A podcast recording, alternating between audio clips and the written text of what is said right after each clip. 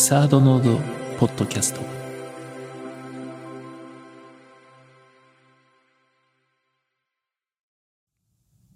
こんにちは。人生相談のコーナーです。では早速今日のお便りを読んでいきたいと思います。悪い予感がすると傷つきたくないのか自分から先に別れを告げたり身を引く方を選んでしまいます。これは臆病なのか、何か他の方法があったら教えてください。うん。でもさ、本当にこう人って、まあ動物もそうなんだろうけど、人ってさ、自然に回避するものでね、傷つくこととか、まあ、ネガティブなことに近づくと、まあなんとなくそこからこう、ね、やる気がなくなったりとか、まあいいやっていうながら、あの、避けちゃうものだと思うから、それを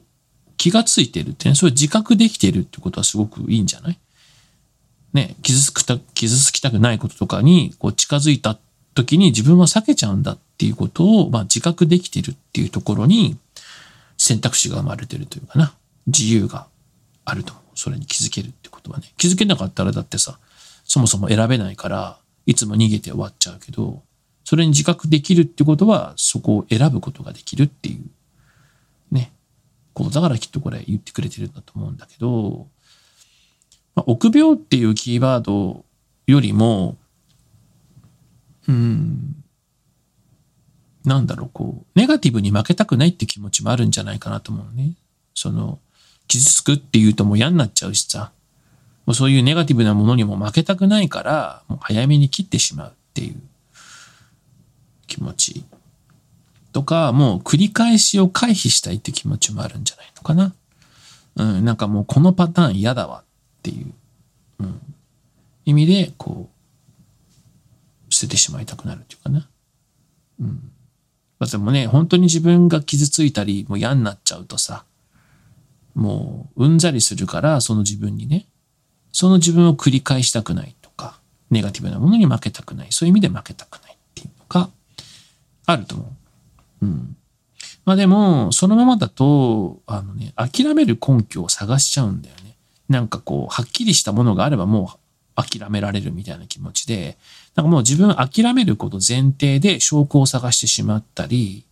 するように、根拠だよな。自分に対して。で、それが相手のせいにしたり、相手のせいとか状況のせいだからもうしょうがないっていうふうになったり、今度は自分に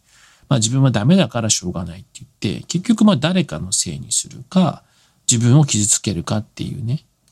まあそういう方法で、やめるため、諦めるための理由や根拠を、強烈な根拠はっきりこうさ、パンと切れるようにね。うん。なんか理由を見つけてしまうっていうところに、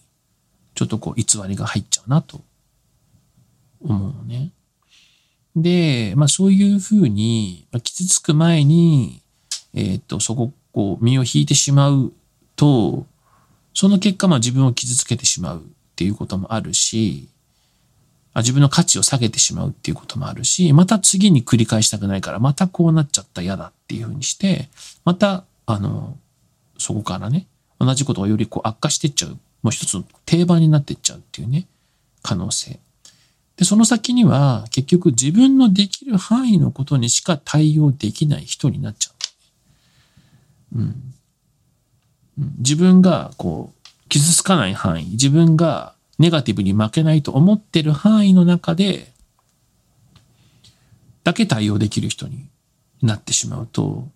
うそれこそ繰り返しで、もうずっとそれを繰り返していくと、もう余力が生まれてくるから、ますます出れなくなるし、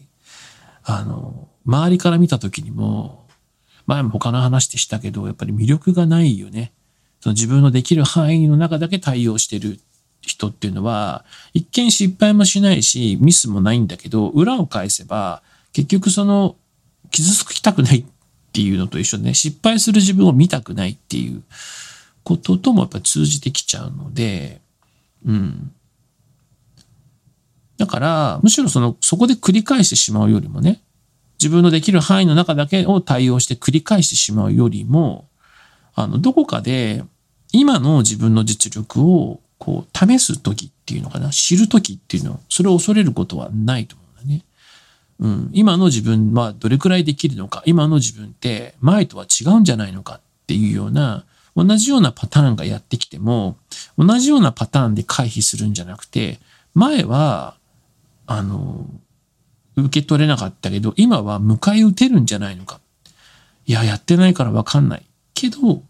今の自分の実力っていうのを知るっていうことで恐れないっていうことが、ループから抜け出すには大切なことだと思うね。だからもう腹を決めて、あの、そのまま過ごしてみるっていうのがいいんじゃないかな。うん、自分の選んだ道だったら、そのままポジティブでもネガティブでもなく、丁寧にただそのまま進んでみたときに、意外とね、その予想外のことっていうのがあるんだよね。相手もそうだし、状況もそうだし、あの、自分自身もそうなんだけど、あの、うん、そのパターンを超えて、ただ丁寧に進んでみると、意外と違う部分が見えたり、こう、やめ、諦めるための証拠集めをしなくなるから、その分でまた見えてくるものがあったり、あと、あれ、意外とできるな、とかね。そういうことってあるからね。あ、意外と大丈夫。あと、なんかなんだろう、この感情っていう。うん。こういう気持ちも湧いてきたぞ、みたいなね。それも含めたこの今の自分を知ってあげるっていうね。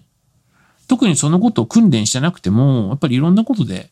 生きてる中でいろんなことがあるから、意外と力ついてたり、あの何か聞いたり読んだり見たね、なんか映画のシーンがパッと出てきたりね、言葉がパッと出てきたりして、意外と超えられたりするから、ぜひぜひその、繰り返してしまうならば、あの、同じやり方を試さないで、今の自分の力を、あの、知ってみてほしい。うん。そっからまたさ、やればいいからね。うん。だってさ、その自分のできる範囲だけで、こう、しか対応できない人と一緒にいても、やっぱりあんまり楽しくないよ。ワクワクしないよ。うん。ねあの、そういうのって本人はわかんないけど、必ずそのバイアスがかかってるのが出ちゃうから、発言の中とか行動の中で、それよりもさ、あの、目の前の新天地にさ、一緒にね、向き合って、そこに歩んでいけるような人と過ごした方がさ、楽しいじゃん。で、今そのまあこれが恋愛だとすると、今の相手がその人じゃないかもしれないけど、でも、ね、いつか未来においては、いろんなことで役に立つと思うし、結局その人じゃなかったとしても、やっぱり自分のできる範囲の中だけで対応、そこしかしない人よりも、全く新しいものにも一緒に向き合ったり、一緒に考えられる。そのいう人に自分もなりたいし、相手もそうであったら楽しいなと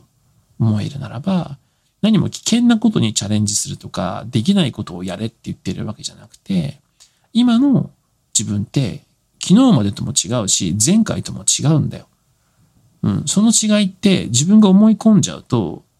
気がつかないんだけど、あの、絶対昨日とも一週間前とも一ヶ月前とも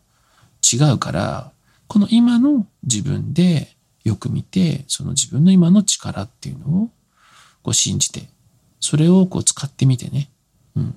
どれぐらいなのかっていうのを気がついて、そこからまた進めばいいと思うから、うん。まあ、ネガティブに負けたくない繰り返しを回避したいという結果、結局繰り返してしまうことがあるからね。うん。あのね、いや、本当にさ、人よりさ、なんだろう。5秒でも長く続けることによって見えてくることってあると思うんだ。そう。その、みんなが諦めちゃうところから5秒長く諦めないみたいな話。うん。なんだろう。この自分がもう無理だと思ったとこから、あと3歩進んでやめるみたいなのと一緒で、みんなが目を閉じる、みんなが諦めるところを3秒でも長く、5秒でも長く見る。たったそれだけの差なんだけど、そこでキラッと見えたり、そこであってこうひらめけたりすることってすごく大きいから、うん。あの、今までの自分に勝つって言っても、大きく勝たなくても、今までの自分よりも一日長く耐えてみたり、それをよく見てみたりする。もうダメやと思うところから諦めないで、こう最後まで目を開いてみるとか。うん。その5秒とか3歩の差っていうところで見えてくる、あの、今の実力っていうのが必ずあると思うから、うん。そう。だからそれを、こう、知ってほしいなと、気がついてほしいなと思うな。ね、そうじゃないとそのとこで見えるあなたのね、力っていうのは誰にも気づかれないまま終わってしまう。例えばさ、自分の親がね、子供のことをね、いや、あなたこれできないわよっていつもね、言ってたら嫌じゃない？ね例えば絵を描こうとしたら、いやもうあなたは絵の才能ないから、やめなさいやめなさいって言って。だかちょっと描こうかなと思ったら、ああ、もうやめなさいやめなさいって言われてたらさ、そりゃ絵めちゃめちゃうまくはないかもしれないけど、あの、決めつけられてね、あんたなんか芸術の才能ないだからとかね、言われ続けるのもさ、好きに書かせてくれよって思うじゃん同じように、あなたの中にある新しい部分だってさ、決めつけてばっかりいたらかわいそうだよね。失敗するかもしれないし、下手かもしれないけど、自由に書かせてくれよっていうね、ちょっとやらせてよっていう部分がね、あの、必ずあるから、それを今の意思だけで抑え込んじゃいけないし、それはなんかこう、頑張るとかっていうことともちょっと違って、やっぱりさっきも言った人より、あの、5秒長くやるとかね、今までの自分よりも1日長くこうじっとしてみるとか、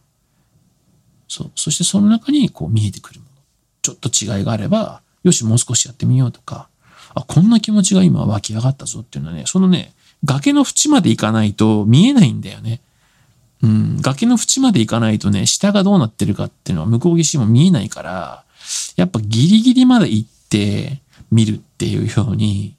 目を凝らしてみるっていうね。限界から3歩ぐらいまで目を凝らしてみるっていうのをやってみたら違う。今の力が見えると思うよ。うん。それ見つけてみてね。必ずあるからね。じゃあね、また。サードノードポッドキャスト。